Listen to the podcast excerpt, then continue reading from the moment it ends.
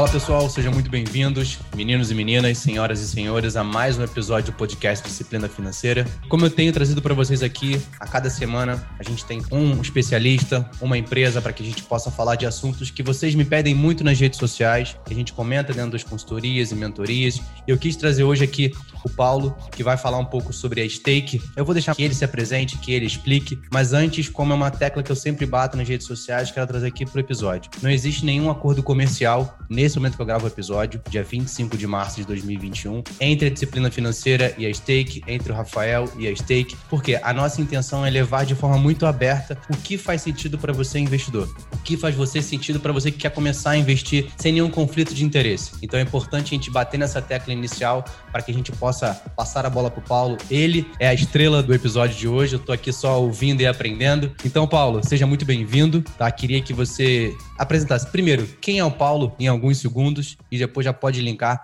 quem é Stake, o que você faz, qual é a sua função, a ideia e vamos para cima. Beleza. Obrigado, Rafael. Prazer estar aqui. Paulo é um cara que é, adora pegar empresas pequenas e trazer para crescimento. É o que eu tenho feito nos últimos anos. Essa já aqui é mais ou menos a quarta ou quinta empresa que eu pego num estágio inicial, uh, com um projeto de pegar realmente, tentar crescer e fazer que seja uma empresa estabelecida. Né? Realmente trazer uma startup e fazer com que seja uma empresa que esteja aí presente no mercado. Hoje eu sou o head da América Latina da Stake e também o COO, responsável pelas operações globais da Stake. A Stake é uma plataforma que nasceu na Austrália há uns quatro anos, em 2017, para dar acesso ao mercado de ações americanos para os australianos quando ele começou. Né? A visão era, vamos dar para os australianos, muito parecido que no Brasil era muito difícil abrir a conta. Uh, ela começou na Austrália e com o tempo ela foi expandindo para os outros países do mundo, chegando no Brasil uh, ano passado. Legal, Paulo. É importante a gente falar sobre esse assunto, né? Quando a gente fala especificamente de investimento, a gente, lógico, no começo a gente fica muito, muito preso a, a poucas opções, a gente fica muito preso a um único país. E quando a gente vê o momento, não só agora, atual, econômico,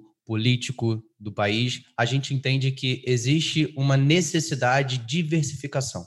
E aí, basicamente, não tentando entrar em termos muito técnicos, mas a ideia é que a gente possa ter opções de investimento em moedas mais fortes que o real. Vamos colocar dessa forma. Eu acho que todo mundo aqui, se não foi, gostaria de conhecer o Mickey, o Pateta, seus amigos ali. E hoje está muito caro, né? Então, é muito difícil a gente conseguir fazer um tipo dessa viagem, até pela questão da comparação entre real e dólar. Mas se eu posso ter a oportunidade de ter uma parte do meu patrimônio na moeda hoje, que é a moeda mais forte mundialmente, isso faz sentido dentro do nosso patrimônio. E eu queria entender como é que a stake pode ajudar o pequeno investidor. Né? Então, o meu público é a galera que está começando, que vai investir ali 500, 600, 700, talvez um pouco menos, mensalmente, que hoje está aprendendo a ter uma disciplina, a construir uma carteira de investimento, mas talvez ainda não tenha essa entendimento de como é que ele pode ter um investimento em dólar. Talvez seja uma realidade muito distante. Até porque a gente sabe que a educação financeira na sua base ela não foi tão entregue da forma que a gente gostaria. A gente está ainda engatinhando dentro desse processo. E quando a gente pensa, olha, eu posso investir em empresas americanas, eu posso colocar meu patrimônio em dólar, por exemplo, como que isso pode acontecer para o pequeno e médio investidor e aonde que a stake entra para facilitar esse processo? Uma das grandes vantagens da stake é exatamente você blindar e se elevar uh, uma parte do seu patrimônio para o dólar. Né? Isso não é uma coisa só de brasileiro. Né? A gente aqui hoje a gente sofreu nesses últimos 12 meses com a variação do dólar. Você falou em viagem, mas também comprar um eletrônico. Né? Quanto custava um celular há um ano atrás e como eles estão agora? O dólar vai direto. Gasolina, um monte de outras coisas.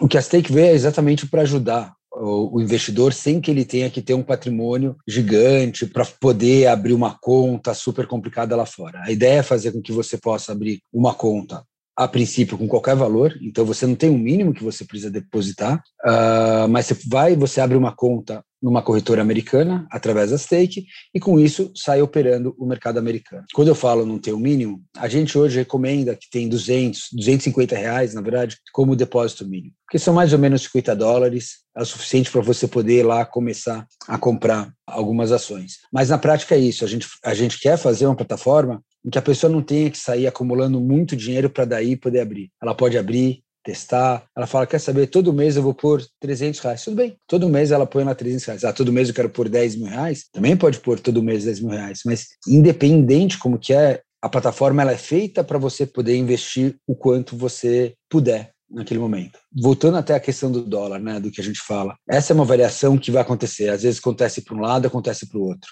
É muito difícil aceitar o time, né? As pessoas falam que tem um dizer aí no mercado que fala que o câmbio está aí para tirar sarro dos economistas, né? Porque é isso. Qual economista consegue realmente prever o dólar para frente? É, esse ainda não achei. Então o que você tem que ver é, você consegue no curto prazo às vezes, mas no longo prazo é difícil. A gente sempre fala que o melhor é você ter uma dentro, até trazendo, parafraseando uma disciplina para estar tá fazendo esse investimento de forma recorrente, independente do valor. Aqui em casa eu faço isso, minha esposa faz isso com o dinheiro que ela ganha, meu filho faz, é todo mês ela fala, pega um dinheiro e põe. Ela pergunta, o dólar está alto ou não? Eu falei, não dá para prever o dólar. Você vai e vai fazendo de pouco em pouco o dólar médio, ele se resolve. Exato, Paulo. E, e é legal a gente, só trazendo um, um paralelo, tem muita pergunta para mim, não foge tanto do assunto, mas é, ah, Rafael, eu quero fazer uma viagem daqui a dois anos. E a moeda dessa viagem é dólar. Eu compro agora? Eu compro depois? Eu compro amanhã? É impossível a gente saber. É muito mais fácil a gente trabalhar com a média do dólar. Né? Então, a gente, se você consegue comprar mês a mês, você vai ter aquele valor que você necessita dentro daquele prazo que você quer viajar. Assim também é com nossos investimentos.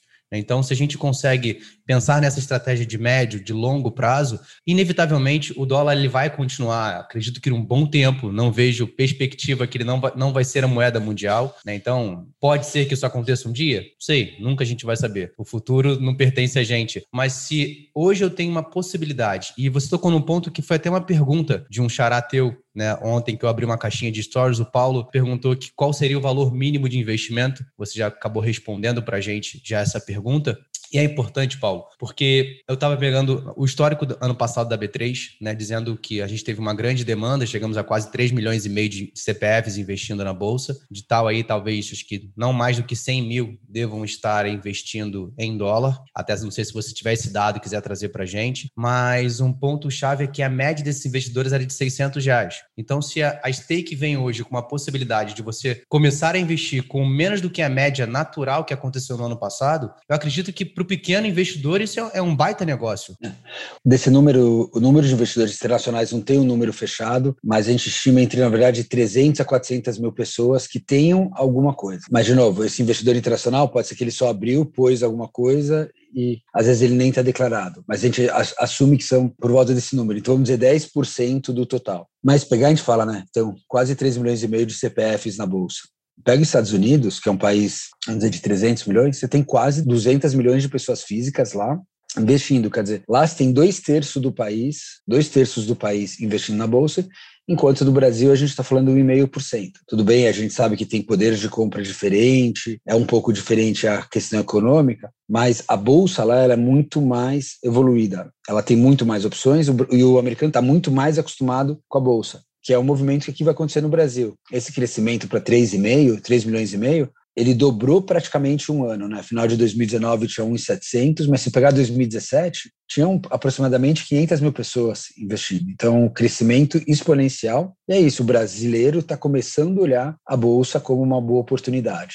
Muito IPO, muitas coisas. E daí você olha para cá, legal, tem um monte de instrumentos, mas aí na hora que você começa a olhar os Estados Unidos, você fala, uau, olha tudo que tem lá fora. Então, as possibilidades são incríveis, são infinitas. Ótimo, Paulo, legal. É, eu queria entrar mais na questão, talvez um, um pouco mais técnica, né, de, de opções que a gente tem de investir no exterior, aqui no Brasil, né, aonde que a stake entra facilitando esse acesso, porque a gente sabe que a gente tem as BDRs, né, para quem não conhece, a gente tem os ETFs, que são os Exchange Traded Funds, que são formas de você investir no exterior através de, de uma, um mecanismo muito mais, teoricamente mais simples, Acho que esse é um ponto básico para a gente colocar. Mas eu queria dar um passo atrás, né? Voltar para a história de empreendedorismo do Paulo e da Stake, né? Essa, gente, na nossa última conversa, eu falei muito que eu ia te perguntar sobre isso, até porque é uma coisa que para mim eu gosto e para mim inevitavelmente finanças, vamos colocar enriquecimento, prosperidade, estão muito próximos do empreendedorismo. Eu acho que é uma das formas que você consegue alcançar talvez a sua independência, a liberdade financeira, é o objetivo que cada um queira colocar, mas eu vejo que são áreas que trabalham muito próximas. E sempre quando eu vejo uma boa história de empreendedorismo, eu gosto de compartilhar. E queria que antes da gente entrar na parte mais técnica, você contasse a história. Como é que a Stake veio parar no Brasil? Por que ela veio parar no Brasil, aonde que o Paulo entrou nisso aí, que eu acho legal o pessoal conhecer essa história. A gente fala, são várias coincidências que aconteceram, uh, mas que depois a gente fala que elas acontecem, né? A gente, como que a gente vai, que é coincidência, que, que não é, que, que, como funcionam as, as grandes coisas. Uh, eu, nos últimos 20 anos, tenho trabalhado várias vezes com meu irmão meu irmão empreendedor, muito mais empreendedor do que eu, ele até fundou há 20 anos atrás, mais de 20 anos, há 20 e poucos anos atrás, a primeira corretora online do Brasil, chamava NetTrade. Era uma época que todo mundo tinha que passar por uma corretora, ele foi o primeiro a pôr isso na web, isso lá em 98, e daí teve história. Depois desse projeto, eu trabalhei com ele em vários projetos, e meu irmão sempre teve a, o sonho de dar volta ao mundo. Né, nessa volta ao mundo dele, com as crianças, pegou o barco, foi pôs as crianças e, e foi dando a volta ao mundo. Ele chegou na Austrália. E na Austrália ele foi apresentado. Teve uma pessoa que ele conheceu falou: ah, Acho que você deve conhecer o Matt. Quem é o Matt? Não, conhece o Matt. O Matt é um cara muito legal. Ele foi tomar um café com o Matt. No que chegou lá para tomar o café, o Matt ele fala: Gente, não é possível. O Matt era o, é o fundador da Stake, uh, é o nosso CEO hoje em dia, e ele tinha criado a Stake para a Austrália. Quando o Sérgio veio, ele falou: gente, não é possível. Isso aqui tem, a gente tem que trazer isso para o Brasil. O Brasil é um país que está crescendo muito. A bolsa ainda era BMF, ainda não era B3, mas a B3 tem ainda tinha poucas opções, então essa toda essa regra de BDR era super difícil aqui para o investidor poder pôr seu dinheiro. Ele falou: vamos trazer esse projeto para o Brasil. Isso daí foi em 2018 que eles conheceram, a Stake tinha um ano. Daí trouxe, a gente contratou uma equipe aqui no Brasil, ainda não estava envolvido com a Stake, para começar a trabalhar isso em 2018. A gente acabou, final de 2018, a gente acabou abrindo em 2020, que foi o ano em que eu me juntei. Eu estava em outros projetos, já trabalhei com empresa de pré-pagos, já trabalhei com empresa de uh, busca e anúncios na internet, trabalhei com assinatura digital, eu já trabalhei numa empresa que era, em 2001, a gente estava querendo trazer livros eletrônicos para o Brasil, ainda não existia o Kindle, então a gente estava muito cedo né, em tudo isso. Uh, você tem que acertar o timing às vezes também. Não dá. Então, no final, eu me juntei a esse projeto quando já estava, a gente já estava estudando no Brasil, já tinha decidido entrar, mas realmente para arrumar e poder crescer uh, aqui. E, de novo, por que, que veio para o Brasil? Eu diria um pouco por coincidência, porque o australiano não olha o Brasil. O australiano, o primeiro país que ele olha, ele vai olhar a Inglaterra, depois ele olha a Europa, mas Brasil, na hora que você vê, é uma oportunidade gigantesca. Tem muitos investidores, é um mercado em que a bolsa, há um ano atrás, ela era muito menor do que ela é hoje, um espaço gigantesco uh, para crescer. E, da mesma forma que a Austrália, era muito difícil investir no exterior. Para você investir no exterior, era você contratar uma, uma corretora lá, uh, mandar documentos, ficar mandando câmbio, tudo isso era complicado. E a ideia era facilitar todo esse processo. Ah, legal, Paulo, legal. Bom saber dessa história, né? Que, que uma volta ao mundo não pode fazer para uma pessoa e para um negócio, né? Sem dúvida. E é, e é legal a gente entender, trazer, porque não é, a gente não está falando só exclusivamente de uma empresa que ela quer aproveitar o momento e ela vai ter o seu ganho de acordo com quanto ela entrega, mas também é algo importante para a nossa sociedade, para a nossa economia. Você levar para o pequeno e médio investidor a oportunidade de investir fora do país. E uma das coisas que eu estava lendo sobre a stake, né, e talvez você possa com certeza trazer isso muito mais claro do que eu poderia trazer, a diferença. A stake ela não é uma corretora, certo? Uhum, certo. E qual é a diferença? O que, que, de fato a stake faz? Qual é a diferença de uma corretora tradicional? Aqui que todo mundo conhece, a XP, a Rico, enfim, vou fazer propaganda gratuita delas, mas basicamente é qual é a diferença? Né, de uma corretora, porque de fato a stake é um inter, uma intermediadora, por exemplo, seria isso não? Eu sou o que nos Estados Unidos, eu sou um agente de introdução. Eu, apresento, eu trago clientes para uma corretora lá fora, que é a nossa corretora de execução nos Estados Unidos. Eu faço isso em vários países, e em cada país eu tenho que ter um acordo para eu poder fazer a distribuição. Na prática, a vantagem é eu ter uma estrutura mais leve, tenho que fazer todo o compliance, todas as checagens, o dinheiro ele tá, ele é todo super rastreável, tecnologia super investida, mas eu consigo fazer com que o processo seja mais rápido e com isso consigo diminuir alguns custos uh, do meu lado. Eu acabo alavancando uh, na corretora americana para poder prestar esse serviço global. Então ele facilita. Mas na prática, o cliente tem aqui, uh, ele pela stake, a gente fala que a gente é uma plataforma de investimentos, eu vou dar para ele uma conta em nome dele, isso é super importante, a conta está no nome dele, com os ativos em nome dele, numa corretora americana. Eu sou um intermediário nesse processo. Tá, legal. É importante falar isso, né?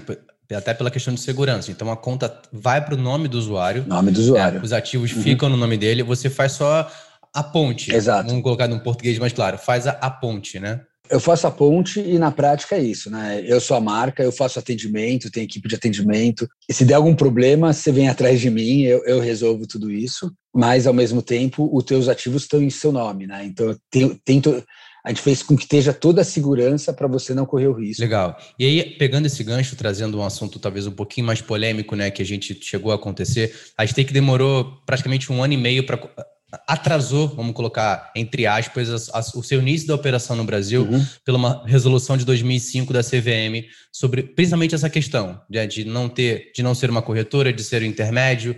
O que, que de fato aconteceu ali? E, lógico, a gente sabe que as leis são para serem cumpridas, senão elas não existiriam, mas a questão é o quanto que talvez essas leis possam, de certa forma, atrapalhar o empreendedor possam inibir de você começar a empreender ou trazer um negócio que de fato ajuda a comunidade em si?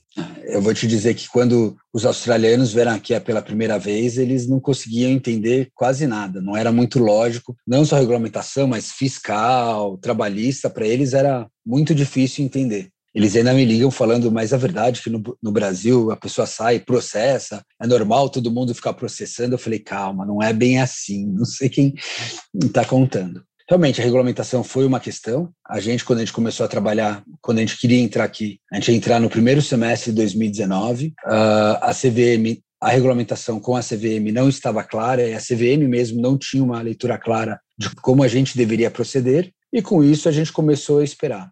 Uma vez que a gente começou a ver que aqui ia demorar um pouco para desenrolar e resolver, a gente acabou investindo em abrir na Inglaterra e na Nova Zelândia, e daí depois a gente voltou para o Brasil ano passado. Mas na prática, até por essa indefinição, essa dificuldade, a gente acabou trazendo um ano. E é esse tipo de coisa que às vezes demora para o empreendedor uh, fazer uma coisa nova, né? Uh, mercados regulados, eu acho que o Brasil, na verdade, deu vários avanços, mas a regulamentação ela é uma coisa que ela protege o investidor de um lado, o cliente, né? Mas ao mesmo tempo ela às vezes inibe você de trazer novos formatos. Mesmo formatos, por exemplo, hoje de conta digital que existem, há sete, sete anos atrás, oito anos atrás, era praticamente impossível fazer. Cartões de crédito que tem por aí hoje, que tem uma profusão gigantesca, há 10 anos atrás a regulamentação era, ela era muito mais complicada. Então algumas coisas melhoraram. Eu vou te dizer que a regulamentação para investimentos, ela melhorou um pouco, né? Essa abertura da BDR tem a ver com isso, as plataformas também, mas ela tem muito para ir. E o empreendedor nessa época, o que ele tem que fazer é até onde ele vai tomar o risco né, desse nesse processo todo. E pelas dúvidas, né, tem muita coisa, uh, é muito difícil. O Brasil realmente ele é muito complicado para operar quando comparado com, com outros mercados para o empreendedor. Realmente tem uma dificuldade. Eu vou dizer que a lei recente de startups, que foi homologada pelo governo, quer dizer, que foi votada pelo Congresso, ele ajuda em várias coisas, ele simplifica, não só para o empreendedor, como para o investidor. Acho que esse era um outro problema o investidor aqui no Brasil, quando você investe em uma startup, você leva o risco junto. Você não é só investidor, você acaba virando um devedor junto com aquela startup. Então, para você falar, não, eu vou lançar uma startup, você tem que ter muita vontade aqui, muita convicção, diferente de outros países. Uh, mas acho que a regulamentação está melhorando, mas tem muito ainda para andar. Ah, legal, Paulo. Bom saber disso. E aí eu queria saber de você, para a gente começar já a falar de um, um pouco mais técnico, das formas que a gente tem hoje de colocar o nosso patrimônio, uma parte do nosso patrimônio em dólar. Né? Então a gente tem os modelos mais conhecidos, né? então através de BDRs, que são, para quem não conhece, não entrando muito na parte técnica, mas são certificados emitidos no Brasil que representam ações de empresas americanas estrangeiras. Né? Então está falando especificamente Estados Unidos, mas pode ser Europa, China e tudo mais. Então basicamente você não, você não é um acionista, vamos colocar. Você compra um recibo que é emitido ou por um, custodiante, pode ser um banco ou pode ser a B3. Você tem aquele certificado que representa aquela empresa lá fora, Facebook, Amazon, Google, que é Alphabet, enfim, entre outros. Essa é uma das formas que até desde início de setembro, se eu não me engano, me corrija se eu estiver equivocado, mas que a partir de 1 de setembro, qualquer investidor pode começar a investir através de BDRs. Antigamente era só para qualificado, onde você precisava ter ali um patrimônio acima de um milhão de reais, que não é muito comum, né? não é uma grande parte da população ainda não chegou lá. Espero que quem está no caminho aí chegue o quanto antes. Mas a questão é que quando a gente diminuiu essa regulamentação, né, aumentou o acesso para que qualquer investidor pudesse começar a investir através de BDRs, isso de certa forma, Paulo, é algo que, não vou dizer que assusta, mas que se torna também um concorrente de vocês ou são propostas diferentes? Porque também tem a questão regulamentória, a questão de imposto. Você consegue trazer para a galera que está ouvindo a gente quais seriam as diferenças, por exemplo, de eu comprar uma BDR e eu investir diretamente pela stake, ou eu esqueço isso, abro uma conta lá fora? Ou, enfim, quais seriam as formas que a gente tem hoje? E se puder fazer um ping-pong aí, prós e contras de cada um, para o pessoal que não conhece, não tem esse entendimento. Legal. Não, acho uma boa. E eu vou te dizer, é, eu sou da Stake, mas entendo que o BDR tem muito valor e eu acho que é um, um movimento muito acertado uh, da CVM em liberar. O Brasil, por muito tempo, ele restringiu vários tipos de investimentos só a investidores qualificados. E a pergunta, tudo bem, tem uma parte que é risco, mas algumas outras coisas não é risco, né? Aí era realmente o mercado. Eu acho que assim, entre BDR e investir direto, o que, você tem? Você tem uma variedade muito maior investindo direto numa conta lá fora, com liquidez, mas se você for pensar, a liquidez que eu vou investir lá nos Estados Unidos ou aqui no Brasil vai fazer diferença? Provavelmente não. Se eu fazer uma ordem de mil, cinco mil, dez mil, vinte mil reais, no Brasil tudo bem, e lá fora, aquela história me dá quatro mil dólares, liquidez não é tanta diferente. Mas aqui você tem 500, 600 ativos, lá são 4 mil ativos. Então, lá nos Estados Unidos tem muito mais do que você pode. Esse, é esse é um ponto, Paulo, só desculpa te cortar, mas só para o pessoal entender essa proporção. Né? Hoje a gente tem aí em torno de 600 BDRs listadas disponíveis para que a gente possa investir. Uhum. Então, e quando a gente pega o mercado americano, a gente tem mais de 4 mil empresas disponíveis. Quando a gente olha para essa opcionalidade, esse para mim é um dos pontos mais altos de eu automaticamente uhum. querer investir através de uma plataforma, não importa como você vai fazer. Uhum. Porque eu tenho mais opção, eu consigo ter mais acesso, e aqui nas BDRs acaba que são as empresas que têm maior liquidez, né? então por isso que elas vieram. E aí, só para o pessoal que está ouvindo a gente entender esse nível de liquidez, basicamente o mercado funciona com compradores e vendedores. Se eu só tenho comprador, eu só tenho vendedor, eu tenho uma liquidez reduzida. E há um tempo atrás, quando uhum. você queria ter acesso a uma empresa americana, por exemplo, tinha muita gente querendo vender e ninguém querendo comprar e isso é um risco. Mas a gente está falando para um público que está ouvindo a gente, eu acredito, se você tem um grande, se você faz grandes movimentações, parabéns, mas a grande maioria está começando, está no, no, meio ali do seu processo de construção de patrimônio. Você vai negociar 500, mil, 2 mil, 5 mil, 50 mil. Isso não é um risco. A gente não tem mais esse risco hoje, desde que as BDRs foram liberadas. Então você consegue essa liquidez. Exato. Só quis trazer esse, essa ideia para o pessoal que talvez. Ah, liquidez, o que, que é? Tentar traduzir para quem está começando a ouvir esse podcast aqui. Beleza. Obrigado, Rafael. Verdade. É, é isso mesmo. Então, tem a variedade lá fora.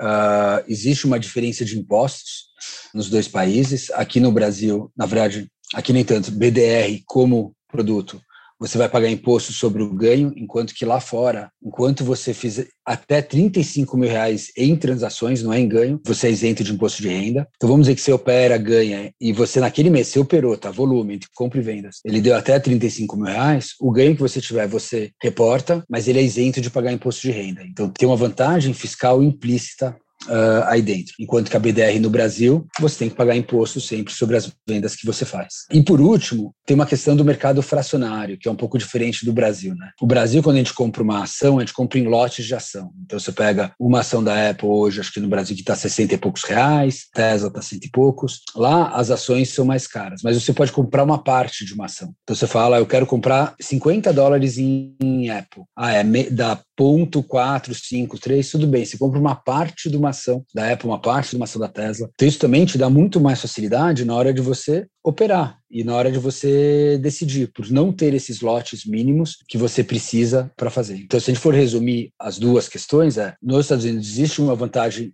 para BDR em específico, para ações americanas. Né? Existe uma vantagem de quantidade, variedade, impostos e a parte de uh, desse, vamos dizer, fracionários, comprar uma fração de uma ação. Quer dizer, não tem investimento com 10 dólares você compra ação. Eu quero comprar 10 dólares de Berkshire Hathaway, quero ser sócio lá do Warren Buffett, vou comprar 10 dólares aquela ação. Você compra 10 dólares. Por outro lado, e aí a gente falou, ah, vamos fazer um ping-pong no Brasil. Eu acho que a grande vantagem de você estar tá com a BDR no Brasil é a facilidade, provavelmente, de você investir aqui e você não tem que se preocupar com mais nada. Ah, você pegou, fez e fez uma corretora local, ah, já tem ações brasileiras, você não tem que abrir uma nova conta. Mas eu acho que é, é mais ou menos por aí. É mais pela comodidade. É, se eu já tenho uma conta de numa corretora, eu não tenho que ter uma outra corretora. Mas se você falar, eu quero abrir uma conta de corretora só para BDR, eu diria que daí provavelmente faz mais sentido deixar lá. E daí tem uma outra coisa, que é uma quarta, que até tem a ver com o nosso sonho da Disney e etc, que é, ah, eu vendi meu, eu fui lá, comprei, comprei minhas ações da Tesla ou da GameStop, né, que teve toda a Friends, ganhei dinheiro, vendi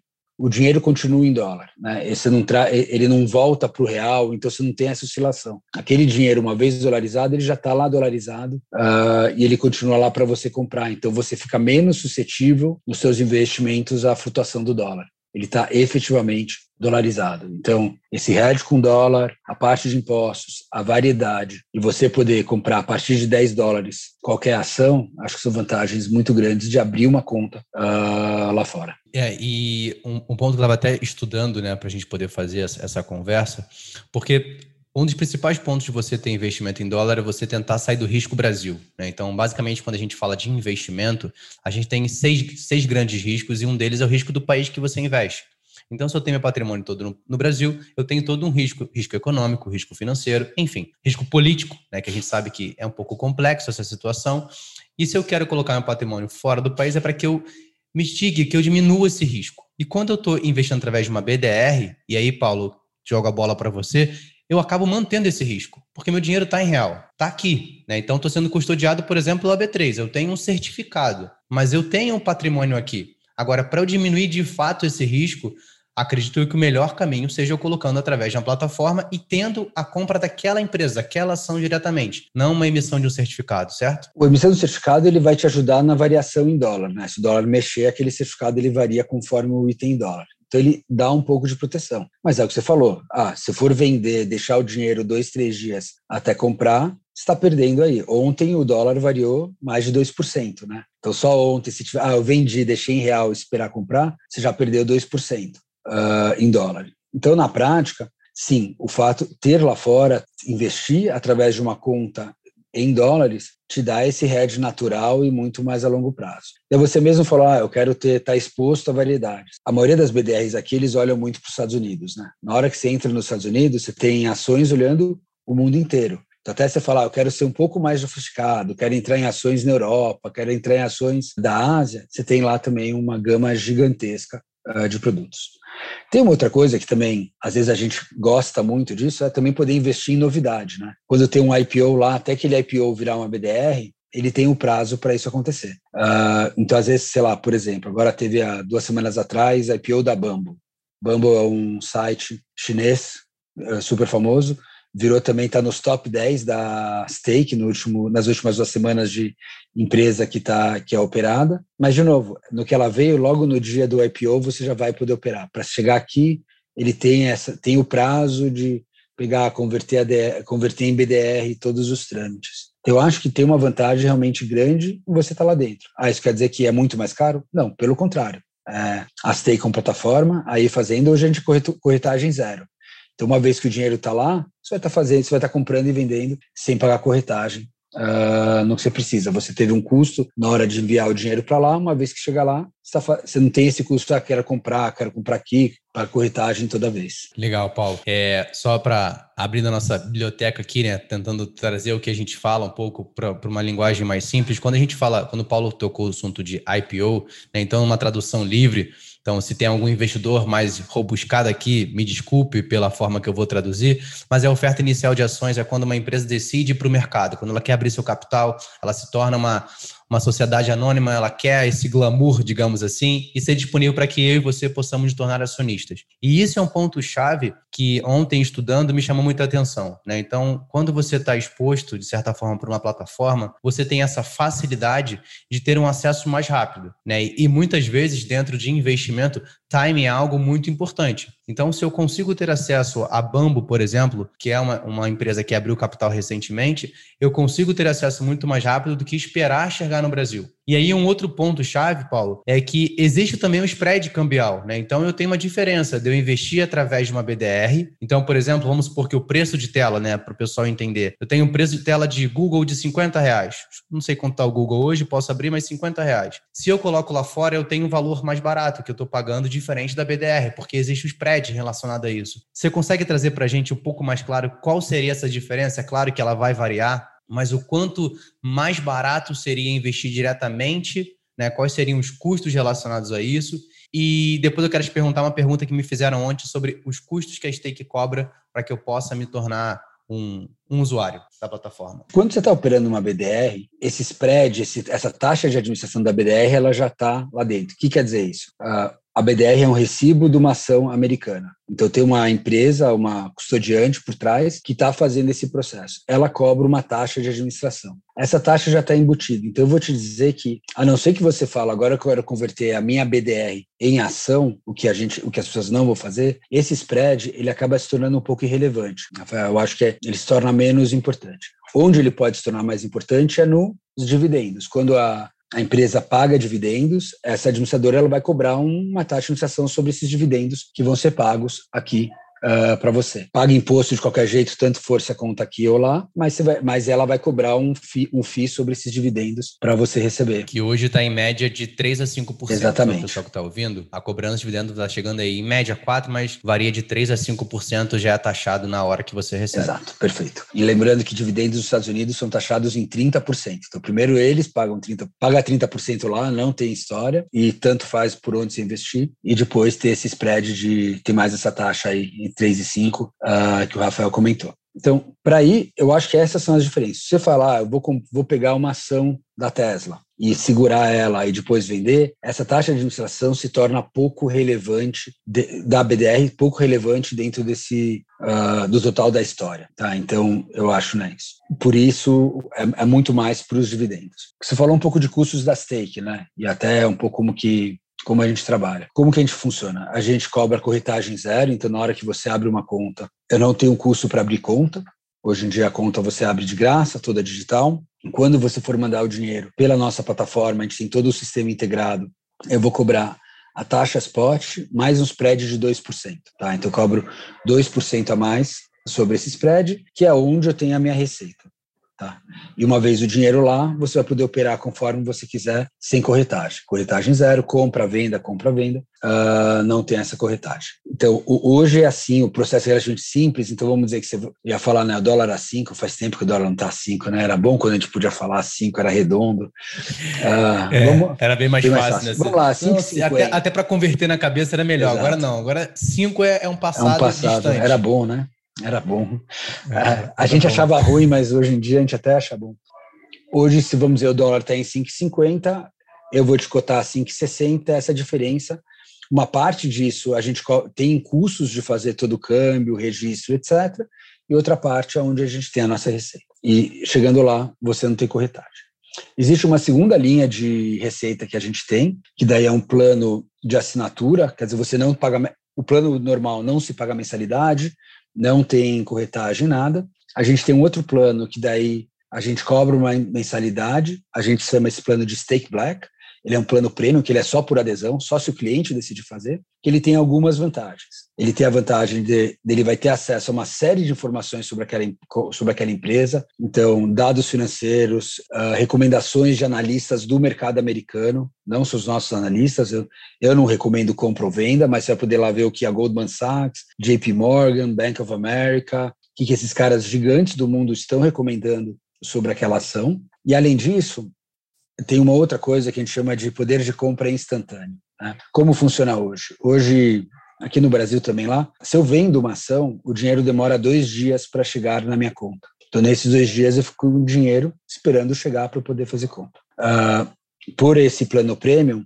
no que você vende a ação, você já tem direito a usar aqueles recursos para fazer uma nova compra. É uma decisão individual, uh, é um plano que tem muito valor nele dentro, hoje mais, é, e, é uma, e essa é uma linha de receita para a gente bastante importante, mas que dá um diferencial grande para o investidor. Né? Um investidor que gosta de girar a carteira, ele aí ele tem, uh, quer dizer, rodar, comprar, vender bastante, ele dá, tem um valor intrínseco bastante grande uh, para ele.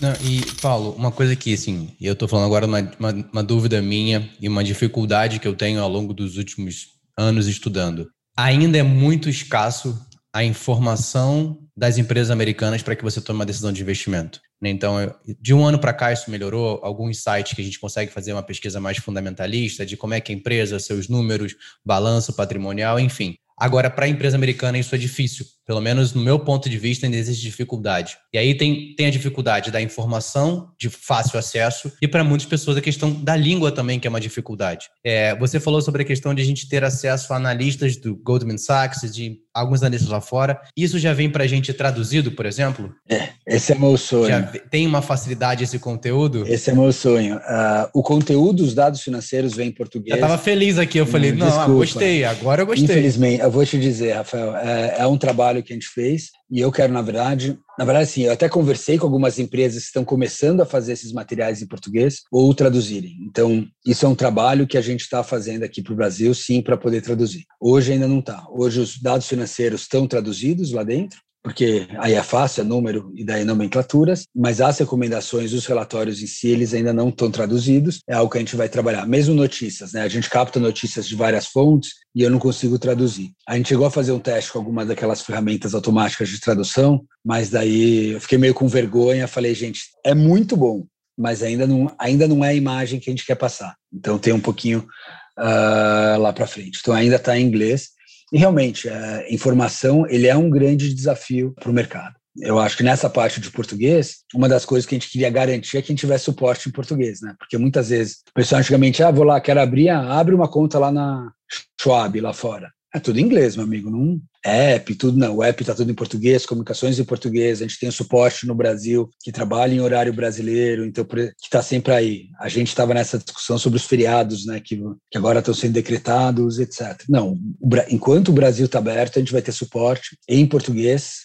O Brasil aberto quer dizer quando não for feriado aqui, quando o Brasil, o mercado financeiro está aberto, a gente vai ter suporte em português, porque é isso. Nosso cliente precisa receber em português e a gente está fazendo esse esforço para cada vez mais poder atender. Mas é um desafio nosso também, é um desafio do mercado conseguir ter mais coisas em português uh, traduzidas. Ou até produzidas no Brasil, né? na verdade. A gente fala traduzido, mas o que a gente está querendo fazer é parceria com casas de pesquisa aqui no Brasil, que elas mesmo produzam já em português é um diferencial para eles, muito grande. Não, com, certeza, com certeza. 95% da informação do mercado vem em inglês, né? Então, se a gente consegue ter esse acesso, isso é muito importante, porque é uma dificuldade que eu tenho para conseguir acessar essas empresas. A gente acaba ficando muito preso em recomendações que alguém fez, que alguém trouxe, porque ter acesso à informação é difícil. E quando a gente tem, é, para quem já tentou ler uma recomendação em inglês, parece que é um, é um, negócio totalmente diferente, é bem mais complexo. Termos que às vezes eu, nem, eu praticamente, e é muito transparente, eu nem conhecia do que eu estudava aqui. Eu falei, mas o que, isso aqui significa? Você tenta traduzir, enfim. Então, existe uma complexidade e quem conseguir, assim, aí é já mais uma questão de negócio, né? Quem conseguir dar esse primeiro passo, conseguir trazer essa informação muito mais clara para nossa língua, eu acho que assim, é um grande diferencial, um chamariz para que possa sair na frente de muita gente que não consegue. E aí, só uma coisa que ficou em aberto, Paulo, qual é o custo dessa assinatura premium? 5 dólares por mês ou 48 dólares por ano. A gente fez até um preço ah, especial para o Brasil. É, lá fora, 9 dólares uh, por mês. A gente achou que esse preço para o Brasil estava fora um pouquinho. A gente, a gente mudou aqui para o Brasil para 5 dólares por mês ou 48 dólares por ano se fizer uma assinatura anual. Legal. É, eu não sei se ainda está valendo, mas se, se, não tiver, tudo bem. Mas se tiver ainda comentar com o pessoal, vocês estavam com, com um programa que era o Free Stock. Ah, ainda está né? valendo. Então, quem operava acima. Tá, tá. Explica o pessoal como é que. Eu li, eu li isso uhum. ontem, achei interessante para quem opera acima de 500 reais, não é, é isso? É, na verdade, funciona? são duas. A gente tem dois programas legais dentro. Um é o Free Stock, que é se você quando você abre uma conta, se você fizer em até 24 horas você abrir uma conta, tirando feriados, a gente ajusta, mas se você fizer nas primeiras 24 horas um depósito de 500 reais, você ganha a oportunidade de girar uma roleta que você pode ganhar um dos uma de três ações. Hoje as ações que a gente dá é ou uma ação da GoPro, ou uma ação da Dropbox, ou uma ação da Nike. Então o que a gente fala é que o teu primeiro depósito tem que ser nessas 24 horas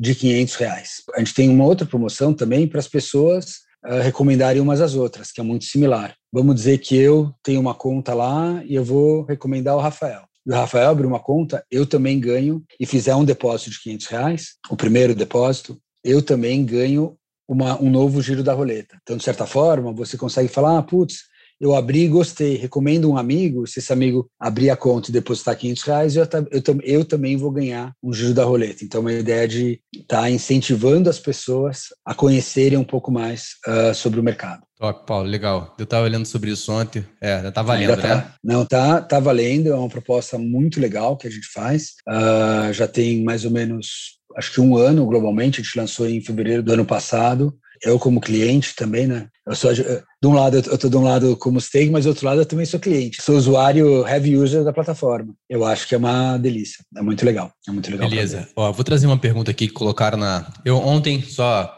contextualizando, eu lá no meu Instagram, né, para quem está ouvindo esse podcast e não me segue ainda, arroba Rafa Imediato com dois M's. Depois o Paulo vai deixar o dele aqui também, as plataformas principais para seguir tanto o Paulo quanto a Stake. Mas eu abri uma caixa de pergunta justamente sobre o assunto. O que, que queriam perguntar para o Paulo? Qual se tinha alguma dúvida sobre a stake, sobre investir fora do país. Acabou que, no meio do caminho, uma das respostas, das perguntas já foram respondidas, que era qual o valor mínimo de investimento. E a outra, Paulo, é uma coisa acho que talvez um pouquinho mais técnica que perguntaram aqui sobre a questão do ITCMD. Né? Então, é, para quem não está entendendo muito o que isso significa, basicamente é que quando você, você tem uma taxa, quando você tem um patrimônio e há um falecimento, por exemplo, você quer passar isso para os herdeiros, há uma taxa para cada cidade do país, isso falando de Brasil, e nos Estados Unidos existe uma outra taxa também. Né? E muitas pessoas falam, ah, mas lá nos Estados Unidos a taxa pode chegar até 40%. Né? Aqui em São Paulo, se não me engano, está em torno de 4 a 5, não tenho certeza. E aí, isso é um custo muito alto. Né? A gente está falando se você tem um patrimônio aí de 1 milhão, 40%, 400 mil fica para o governo, você recebe só 600. Isso faz uma diferença. Mas eu fui pesquisar, mas vou deixar que você fale, depois eu complemento.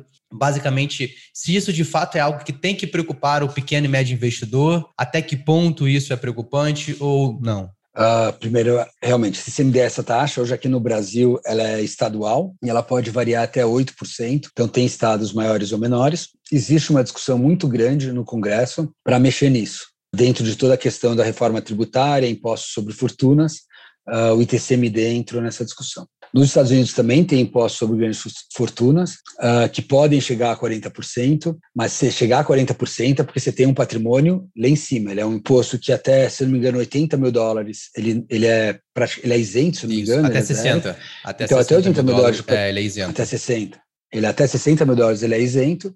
Então, tudo depende do teu patrimônio que você tiver lá dentro. Uh, se você começar a ter um patrimônio muito maior do que 60 mil dólares, eu espero que todo mundo, com o tempo, consiga ter. Eu adoro ver as pessoas crescendo, mudando e uh, investindo e mostrando, olha o patrimônio que eu, que eu construí com isso tudo. Daí você tem que começar realmente a pensar um pouco mais. Mas é uma escala, é uma escala que, nem falou, começa 60 mil dólares e ela vai crescendo até chegar nesse 40%. Uh, até 60 mil dólares eu não me preocuparia. Na hora que você falar, ah, eu tenho 100 mil, eu tenho um milhão de dólares, eh, daí esse cliente deve pensar numa estrutura até mais também por uma questão sucessória. Daí você tem que trazer outras estruturas um pouco mais sofisticadas para o teu patrimônio, porque na hora que você tem um milhão de dólares investido na bolsa, tem um patrimônio suficiente para fazer alguma coisa que a questão sucessória ela deve ser muito mais sofisticada não só pelos Estados Unidos, mesmo se estiver no Brasil alguma, alguma coisa também deve ser Ótimo. pensado. Essa dando mérito a quem fez a pergunta foi do Fernando Soares que perguntou. Eu tenho mais uma dúvida aqui da Priscila. Ela perguntou sobre repatriação do dinheiro. Então, se você tem o patrimônio lá em dólar, existe algum custo para que eu possa trazer para o Brasil em determinado momento? É, isso confesso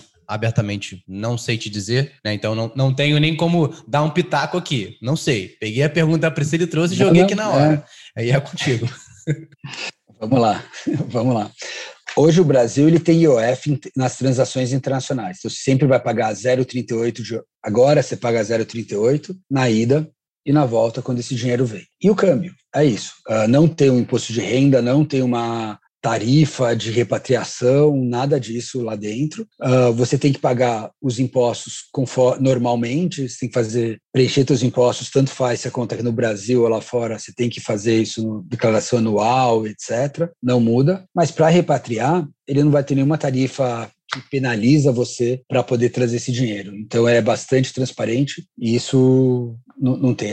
Câmbio era uma coisa que alguns anos atrás era muito feio, né? Você fala, parece, ah, vou fazer um câmbio, parecia que você era um gangster, né? Era aquele mercado todo feio. Isso mudou. Então mandar dinheiro lá para fora, trazer dinheiro pra, daqui para lá, de lá, hoje é muito mais trivial. O que acontece é que como plataforma eu trago da tua conta para sua conta aqui no Brasil. Então, beleza, ah, o Paulo vai trazer para a conta do Paulo. Ah, o Paulo quer trazer para a conta do João? Não, não vou deixar, porque aí tem muitas regras de lavagem de dinheiro que a gente segue, o mundo inteiro segue para fazer. Mas, ah, vou trazer meu dinheiro? Tranquilo, não tem.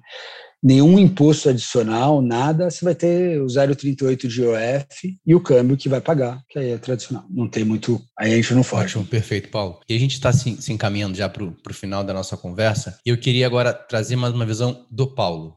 Né? Então, o Paulo não o Paulo empreendedor, uhum. mas o Paulo investidor.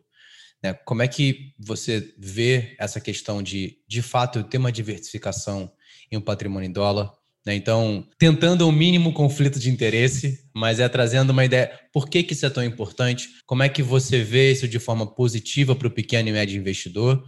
E, e, uma conjuntura econômica, não nada técnico, mas o que, que você espera e por que, que é tão importante que a gente comece a investir? O que, que isso significa tanto para a nossa vida, para a nossa família, para o nosso patrimônio? E acho que é uma pergunta válida para esse momento. Eu vou começar pela última, pelo final. Eu acho que a gente tem que investir porque para a gente ter uma segurança do futuro. Quando a gente trabalha, a gente obviamente tem um monte de estar mais jovem ou constituindo família, a gente tem uma série de custos, investimentos, despesas que a gente tem às vezes é consumo, às vezes para tudo, mas é importante investir para o futuro, é importante investir para os tempos ruins também, que podem vir lá para dentro. Né? Uh, tem vacas gordas e vacas magras. Às vezes, às vezes tem que aproveitar a época de vacas gordas para economizar para as vacas magras. Eu acho que isso daí é essencial em toda a vida.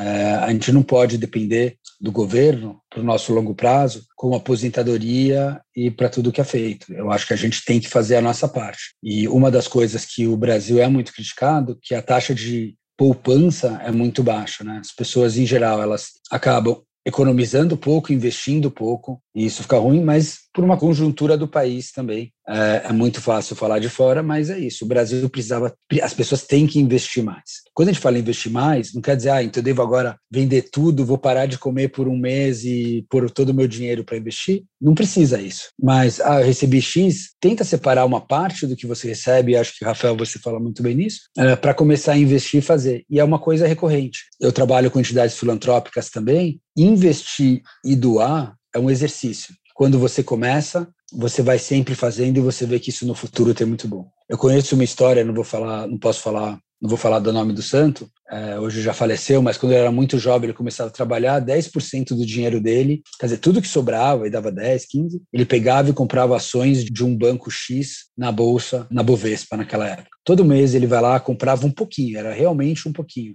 Gente, assim, hoje é um dos maiores investidores unitários em bancos, por quê? Porque ele foi indo, foi pequeno, foi fazendo, que ele tinha essa cabeça de poupança.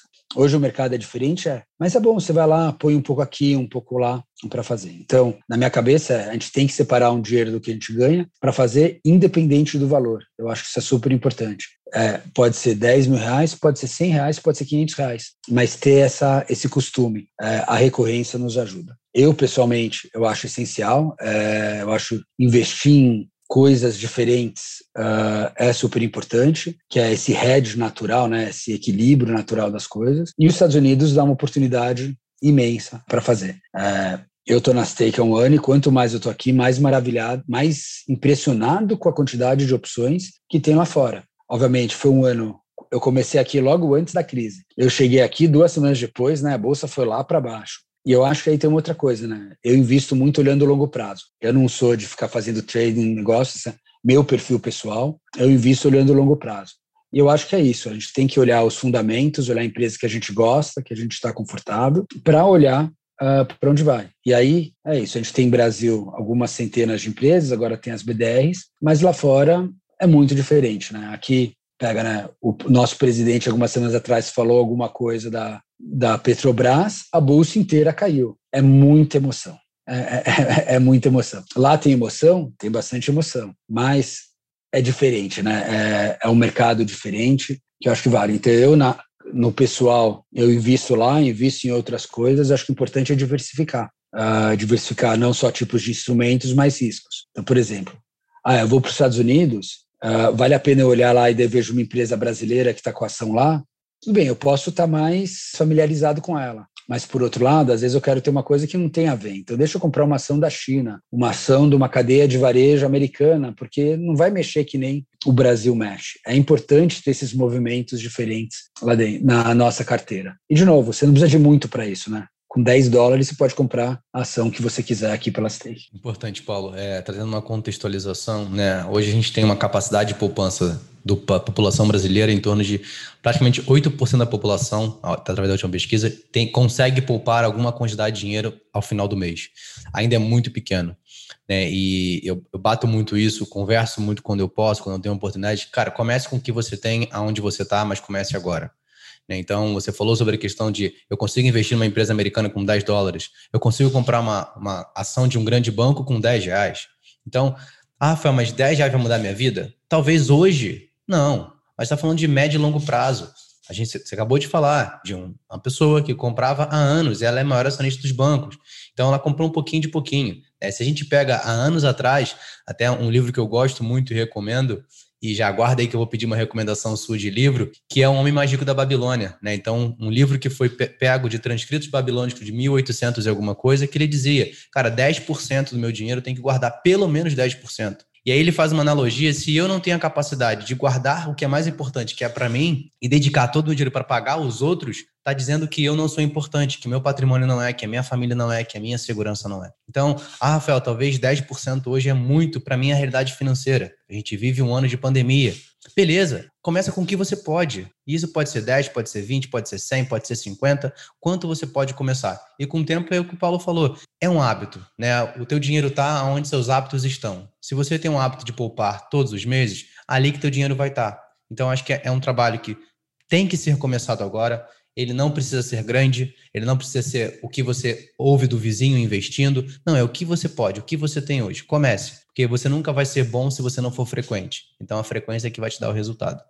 E aí, Paulo, para gente, a gente fechar, eu queria trazer, a gente está montando né, uma biblioteca de disciplina financeira, e eu queria que você indicasse para a gente, pode ser um livro, pode ser um documentário, um filme, não necessariamente tem que ver, tem a ver com o mercado financeiro, mas que trouxesse para a gente uma indicação para a galera que está ouvindo a gente, o que, que eles podem buscar de conhecimento, uma coisa que para você funcionou, que você gosta de leitura, traz para a gente aí. Olha, uh, eu leio, eu hoje, mais do que ler livros, eu vou dizer, estou mais na fase de ler podcasts, revistas uh, e coisas pequenas. Mas acho que tem muita coisa legal. vou dizer, hoje, como livro, eu estou lendo Principles, do Ray Dalio, é quase que básico, eu demorei para ler, vou te dizer. É, eu estou atrasado nisso, é meia culpa, vamos lá. Uh, mas é, é básico. Ele é um livro super fácil de ler, uh, princípios, né, em português, uh, que vale muito, que vale muito para fazer. Eu gosto muito de olhar histórias de empresa. Então, por exemplo, um, do, um dos livros que eu li recentemente gostei muito era o Hard Things About Hard Things. É o lado difícil das situações difíceis tá? em português. Ele é um livro que, que é do Ben Horowitz. É um livro que ele é muito legal, que fala sobre como é esse processo de você montar uma empresa, de que assim, quando a gente olha esses unicórnios, essas empresas que deram sucesso, ah, tudo bem, foi fácil, eles conseguiram chegar. Não, tem muita dificuldade e muita coisa que, que vem pelo caminho. Então, uh, esse livro eu gosto muito. Depois, de novo, então, O Lado Difícil das Situações Difíceis. É um livro muito legal e ele dá uma ele te ajuda muito sobre como liderar e como trabalhar com equipes. Eu acho que é, é super importante. Hoje, esses, eu acho que esses dois aqui são muito bons. Uh, tem uma outra coisa que eu gosto muito de fazer. Eu adoro ver TED Talks. Uh, Para quem não consegue TED, TED, uh, tem um site que é ted.com, acho que é TED.com mesmo.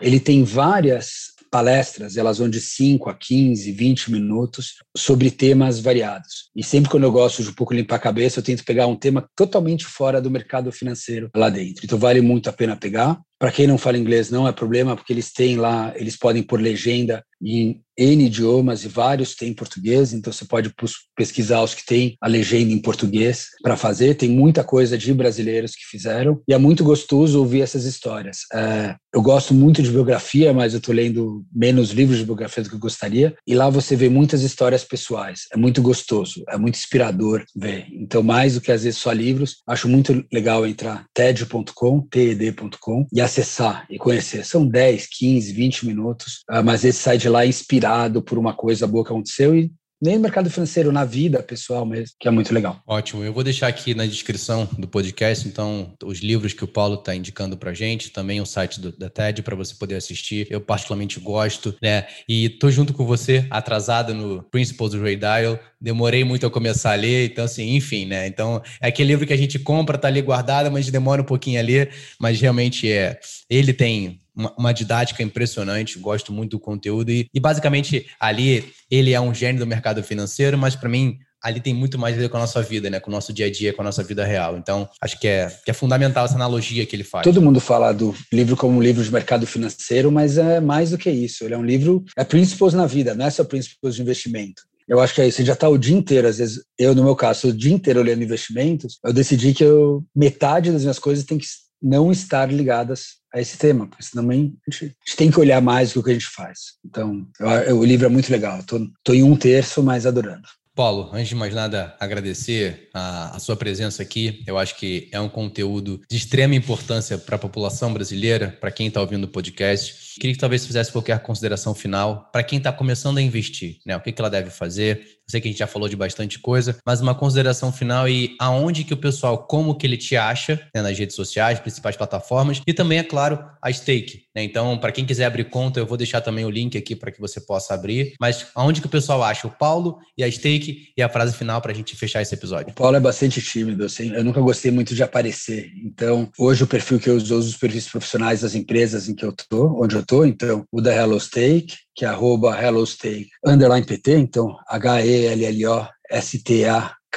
underline PT, uh, que é o do Brasil. Lá a gente publica muita coisa. Temos um perfil no Instagram também, estamos começando a ativar no LinkedIn. Uh, temos nossos blogs, temos uh, newsletters que a gente emite, que a gente envia duas vezes por semana. Então tem bastante conteúdo legal para começar. E é legal às vezes até olhar do, coisas do passado, né? Dá lá uns posts, por exemplo, é, a gente tem feito toda semana entrevistas com investidores falando sobre o que eles olham. Eu acho que a melhor coisa que você pode fazer além de estudar, é ouvir o que as pessoas estão fazendo nas vidas e, e pensar. Uh, então, a gente tem feito essa, essas uh, sessões e tem sido bem legal. A gente tem algumas entrevistas nas últimas semanas que estão valendo a pena. Então, eu entraria no Instagram, eu acho que é a melhor rede social mesmo para achar. A gente não é heavy post, a gente não posta demais, não estamos lá massacrando. Então, quando tem, uh, é legal olhar, vale a pena. Eu recomendo. Beleza, Paulo. Então, mais uma vez agradecer a, a, você, a dedicar esse tempo. Eu sei que o dia é corrido, então conseguir dedicar uma hora e meia para falar com a gente, com o público que assiste a gente é muito, para mim é muito importante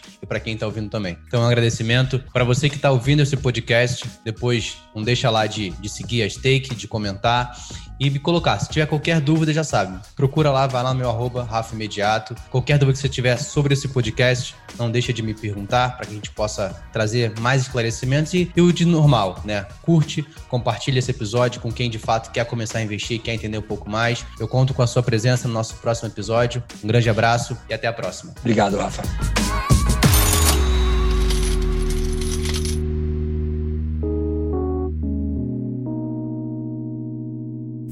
Este podcast foi editado por Felipe Mux.